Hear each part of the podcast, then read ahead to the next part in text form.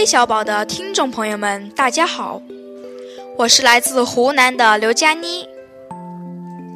今天啊，由我和我的朋友李元圣子一起来讲两个小故事，希望你们能喜欢哦。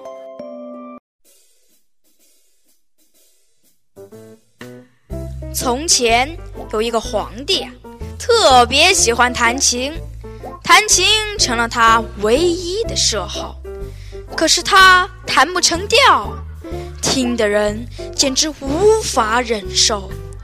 他在皇宫里啊找不到一个知音，十分苦恼。有一天，皇帝忽然想出了一个主意，他叫太监找来一个等待处死的犯人，对他说：“只要你说我的琴弹得好，我就免你一死。”皇帝开始弹琴。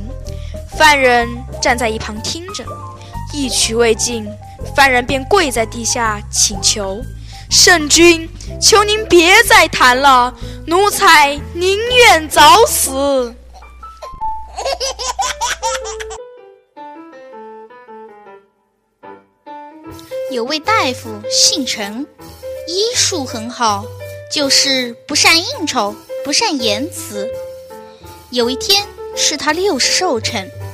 他约请了几十位亲友前来饮宴，不料筵席摆开，客人只来了一少部分。陈某焦急地说：“唉，应该来的怎么还没有来？”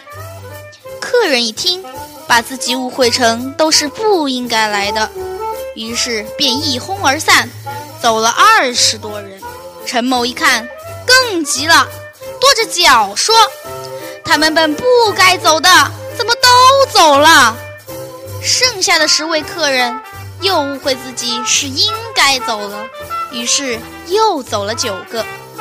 好了，今天的故事讲完了。你们喜欢我们讲的故事吗？最后和所有的小朋友说声晚安。